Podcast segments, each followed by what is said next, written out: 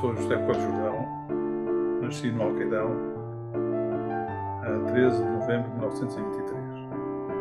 Presidente da Câmara da Figueira da Foz entre 1960 e 1970.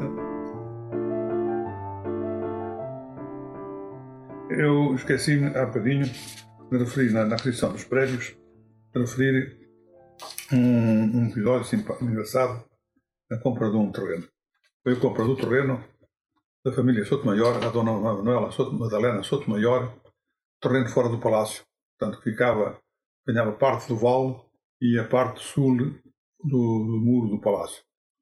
Uh, esse terreno, uh, a dona Madalena vivia em Lisboa, fui ter, fui ter com ela, falei com ela em casa, acertámos o preço e ela diz-me assim, olha, que, quando, quando foi da escritura, olha que eu não quero dinheiro em cheque, quero dinheiro em notas.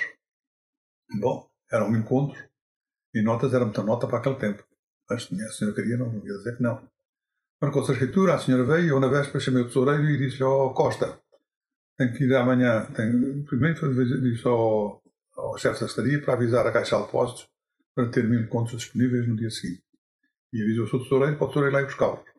O tesoureiro ficou muito aflito e disse, eu sozinho não vou, tenho medo de trazer mil contos numa, taça, numa pasta, eu não vou sozinho. Não me chama a polícia, não, vai lá um outro, um outro funcionário consigo. Já foi para o funcionário, muito atrapalhado, cheio de medo. Lá trouxe os mil contos, numa mala.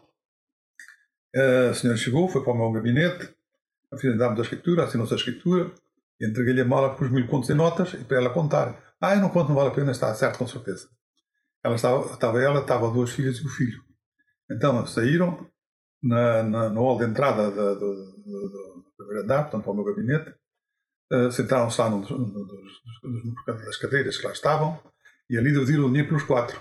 Portanto, a razão que a senhora queria o dinheiro em notas é pode dividir logo ali com por quatro. Por ela e pelos filhos. Se não tinha confiança nos filhos.